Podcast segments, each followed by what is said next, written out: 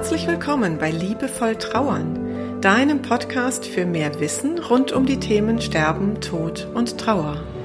Für mehr Fühlen statt Denken und für einen liebevollen und heilsamen Umgang mit dir selbst und mit deiner Trauer.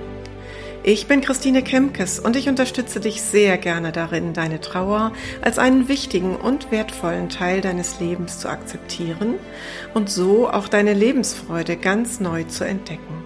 Also, auf geht's!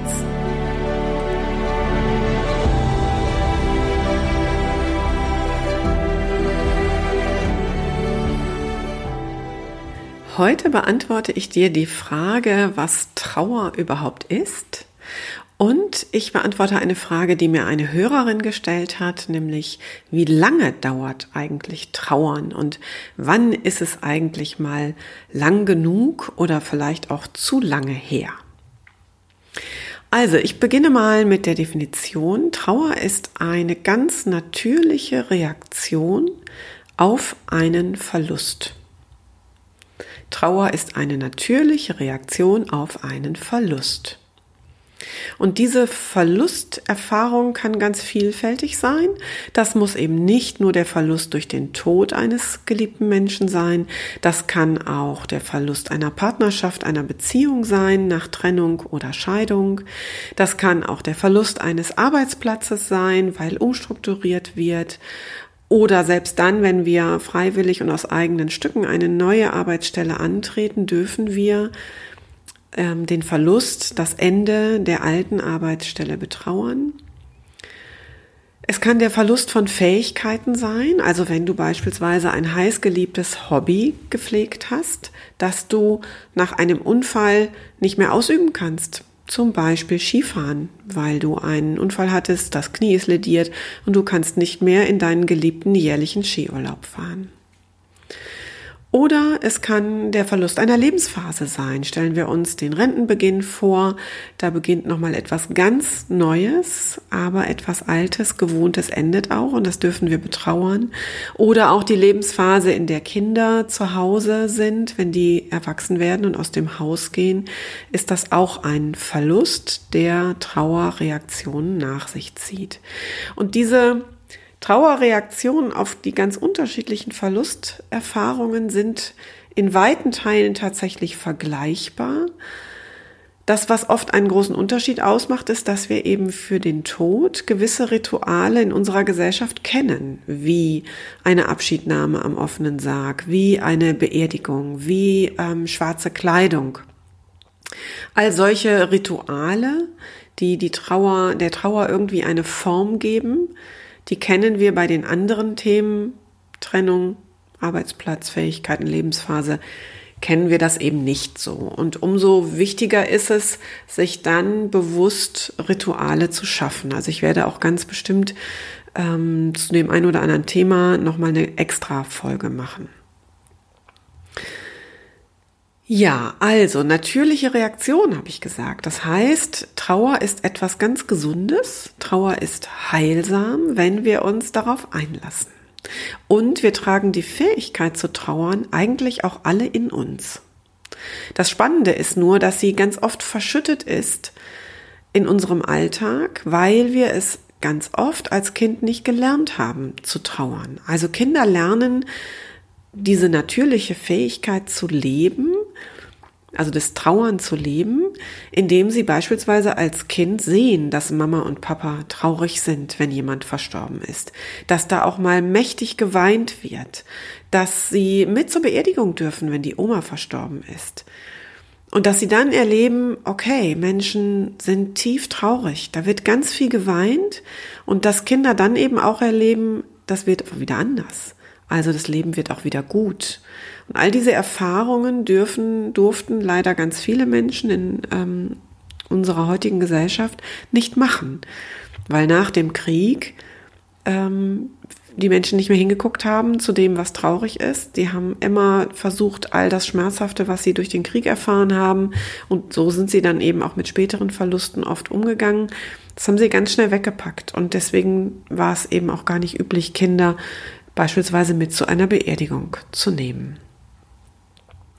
Trauer ist ein Prozess Und zwar ein ganz individueller Prozess, den du selbst gestaltest. Und zwar so, wie du eben auch ähm, sozialisiert bist in puncto Trauer, so wie du selber als Persönlichkeit gestrickt bist und so wie du selbst eben auch Vorerfahrung hast mit dem Thema Trauer. Das heißt auch, es gibt kein richtig oder falsch in der Trauer. Es gibt keine Blaupause, keine Schablone, die ich dir da drüber legen könnte. Das wäre ja schön einfach, wenn ich dir mit wenigen Schritten sagen könnte, wie Trauer funktioniert. Das geht eben leider nicht. Du findest ganz allein deinen individuellen Weg der Verarbeitung des Verlustes. Und eine andere ganz schlichte Definition, die aber ähm, wichtige Themen nochmal aufmacht, ist, Trauer ist Liebe. Trauer ist die Kehrseite der Liebe. Wäre da nicht so viel Liebe oder ähm, Zugehörigkeit, wenn wir jetzt mal über Arbeitsplatz beispielsweise nachdenken, dann wäre da auch nicht so viel Trauer. Das heißt auch, je größer die Identifikation mit dem ist, was du verloren hast, desto schwieriger ist die Verarbeitung, desto tiefer ist die Trauer. Und das erlebe ich auch ganz oft, wenn äh, Menschen um einen geliebten Angehörigen trauern. Je mehr äh, beispielsweise ein Ehepaar sehr symbiotisch gemeinsam gelebt hat, sich sehr aufeinander fixiert hat im Leben, desto schwieriger ist es, alleine zurückzubleiben. Ja? Und bei den Paaren, wo eben jeder auch für sich schon Dinge unternommen hat, ein sehr autarkes Leben auch geführt hat in der Partnerschaft, beispielsweise auch mal ein paar Tage weggefahren ist mit Freunden ohne den Partner, ähm, desto ja, leichter ist es dann oft auch nach dem Tod des geliebten Partners in ein eigenständiges Leben zurückzufinden. Also die Frage der Identifikation mit dem, was ich verloren habe, spielt eine ganz wichtige Rolle bei der Frage der Trauerverarbeitung. Das erlebst du vielleicht, hast du schon mal erlebt, wenn Menschen in Pension oder in Rente gehen, die sich vorher voll und ganz, das ist ja leider ganz oft bei Männern so, ähm, voll und ganz mit ihrem Beruf identifiziert haben, über ihren Beruf identifiziert haben und dann fällt das von heute auf morgen gefühlt weg, obwohl das ja nie überraschend kommt ähm, dann wissen sie gar nicht so richtig, was mit sich anzufangen. Und dann geht es erstmal darum, wirklich ähm, eine neue Identität zu entwickeln als Rentner, als Pensionär. Ganz wichtig ist mir noch die Frage, was Trauer nicht ist. Ganz wichtig, Trauer ist keine Krankheit. Trauer ist etwas ganz Natürliches, etwas Heilsames. Trauer ist keine Krankheit. Nun gibt es aber immer die Diskussion, ähm, wie, wie können wir denn dahin kommen, dass Trauerbegleitung von den Krankenkassen bezahlt wird? Äh, das ist ja leider bisher nicht der Fall, auch nicht als Präventionsmaßnahme, denn da würde es eigentlich hingehören, finde ich, denn Trauerbegleitung kann davor schützen, dass eine Erkrankung ausbricht, wie eine Depression zum Beispiel. Ähm, und in dieser ganzen Diskussion, wenn es darum geht, einen ICD-10-Schlüssel, also so einen Schlüssel zu finden für das Thema Trauer, den dann der Arzt auf den gelben Schein ähm, schreiben kann, dann sind wir natürlich auch bei dem Thema Stigmatisierung von Trauer als Krankheit. Also ganz vielfältige Diskussion, die möchte ich hier an der Stelle gar nicht so komplett aufmachen, nur mal so als, als Idee dazu. Nicht gelebte Trauer kann aber sehr wohl krank machen und das ist der springende Punkt, ja? Also wenn du vor der Trauer wegläufst, wenn du sie ständig unterdrückst, dann kann daraus eine wirklich schwerwiegende Erkrankung entstehen. Die Depression habe ich schon genannt. Ganz oft zeigt sich dann aber die Trauer, die kommt ja durch die Hintertür wieder reinmarschiert und dann zeigt sie sich in einem anderen Gewand. Dann verkleidet sie sich als Migräne, als Rückenschmerz, als ähm, irgendeine andere anderes psychosomatisches äh, Symptom, was gar nicht zunächst in Zusammenhang zu bringen ist mit einer nicht gelebten Trauer. Und dann ist es viel viel schwieriger, so des Pudels Kern zu finden. Und was Trauer eben auch nicht ist, leider Gottes, Trauer ist auch kein To-Do, was ich einfach abhaken kann. Und da ist die Überleitung zu der zweiten Frage, die ich dir heute beantworten möchte, nämlich wie lange dauert eigentlich Trauer und wann ist eigentlich mal lang genug her? Die schlechte Nachricht, Trauer dauert lebenslang. Die gute Nachricht, Trauer dauert lebenslang. Und jetzt wirst du vielleicht den Kopf schütteln und sagen, was hat sie denn jetzt? Äh, irgendwas hat sie da, irgendwie hat sie sich doch gerade versprochen. Ähm, das ist aber nicht so. Ich meine das ganz ernst, denn mein Verständnis von Trauer ist, dass wir sie in unseren Lebensrucksack packen. Und da darf sie auch sein. Und da gehört sie hinein wie alles andere, was unser Leben eben bunt macht. Unsere Lebensfreude, unser Lachen, unser Tanzen, unser gemeinsam mit anderen Menschen Lebensereignisse teilen, aber eben auch Dinge wie Sorgen, Ärger, Wut, Trauer. Alles gehört zu unserem Leben dazu. Und ich habe auch die Erfahrung selber gemacht und erlebe das auch bei meinen Klienten, wenn wir mal durch so ein ganz tiefes Tal der Tränen und des Schmerzes und der Trauer hindurchgegangen sind, dann erleben wir auch die schönen Seiten des Lebens, die Lebensfreude sehr viel intensiver. Wenn wir uns aber von der Trauer abschneiden, wenn wir vor ihr weglaufen, dann schneiden wir uns auch von der schönsten Spitze der schönen Gefühle ab. Wir können uns nur von Gefühlen abschneiden. Wir können uns nicht von einem einzelnen Gefühl abschneiden. Das heißt, wenn wir das Gefühl von Trauer, diese Emotion versuchen auszuklammern aus unserem Leben, dann nivelliert sich quasi unsere Lebenslinie. Dann spüren wir auch die schönen Gefühle nicht in ihrer vollen Intensität. Ähm, so, das heißt, Trauer darf immer da sein. Und die begleitet uns bis zum Lebensende.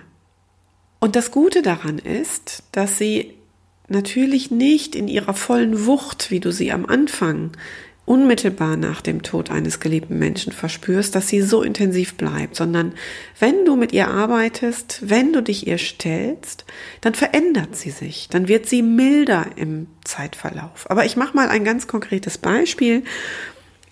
Meine erste Ehe ist vor mittlerweile fast 15 Jahren in die Brüche gegangen und am Anfang war der Schmerz unendlich. Ich habe am Anfang überhaupt nicht gewusst, wie ich jemals wieder in ein Leben, was mir lebenswert erscheint, zurückfinden soll. Und dann setzte ein Verarbeitungsprozess ein und das ist mittlerweile auch verarbeitet. Und dennoch spüre ich einen leisen Schmerz an bestimmten Punkten meines Lebens immer wieder, wo ich denke, ach, das wäre schön, wenn wir das jetzt als gesamte Familie als Kernfamilie erleben dürften und nicht in dieser Patchwork-Situation, die beide Elternteile mittlerweile haben. Und das ist in Ordnung so. Dieser Schmerz zeigt mir auch immer wieder achtsam zu sein ähm, mit meiner Familie, mit meinen Kindern und der darf da sein. Soll heißen, die Trauer liegt nicht immer im Lebensrucksack oben auf und ist immer sofort sichtbar und spürbar, die liegt auch nicht immer wie so ein äh, schwerer Stein in meinem Rucksack. Und ähm, manchmal ist es einfach so, dass sie da ist und dass ich sie mir nochmal angucke und ich denke, ach ja, genau, da ist sie noch.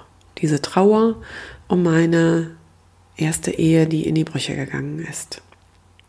Ich persönlich arbeite sehr gerne mit dem sogenannten beziehungsorientierten Ansatz. Und das heißt eben auch, dass wir nicht, wie wir es früher mal gesagt haben in der Trauerbegleitung, den geliebten Menschen loslassen müssen, sondern dass wir ihm einen neuen Platz in unserem Leben geben.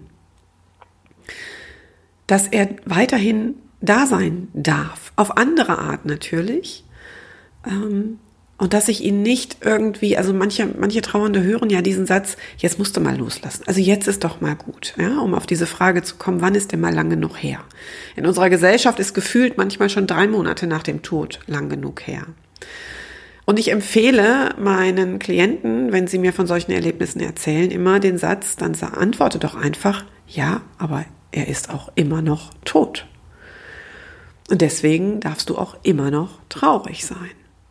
Also beziehungsorientierter Ansatz heißt, sorge dafür, dass das, was du verloren hast, nach wie vor einen Platz in deinem Leben hat, dass du für dein Selbstverständnis, wie du auf dein Leben schaust, du dahin kommst, sagen zu können, ja genau, und alles gehört zu meinem Leben dazu. Auch der Arbeitsplatzverlust gehört zu meinem Leben dazu. Auch dieser entsetzliche Tod meines Partners, meines Kindes, meiner Eltern, dieses schmerzhafte Erleben gehört dazu. Und ich bin genau die oder der, der ich heute bin, weil ich diese Verluste in meinem Leben habe. Ja, das äh, ist meine Folge heute zu den Fragen, was ist Trauer und wie lange dauert sie denn eigentlich? Ich hoffe, dass du mit den Gedanken etwas anfangen kannst. Ich freue mich sehr über Feedback von dir. Du kannst mir gerne eine Nachricht schicken per Mail an podcast.christinekemkes.de, Christine Kemkes in einem durch. Ich freue mich natürlich über eine Bewertung meines Podcasts in deiner App oder auch bei iTunes. Und ich freue mich, wenn du mir Fragen stellst. Fragen hinterlässt, so wie ich heute ja auch eine Hörerfrage beantwortet habe. Schreib sie mir, schreib mir, was du gerne wissen möchtest und ich gehe in der nächsten Folge darauf ein. Ich wünsche dir eine gute Zeit und freue mich, wenn du beim nächsten Mal wieder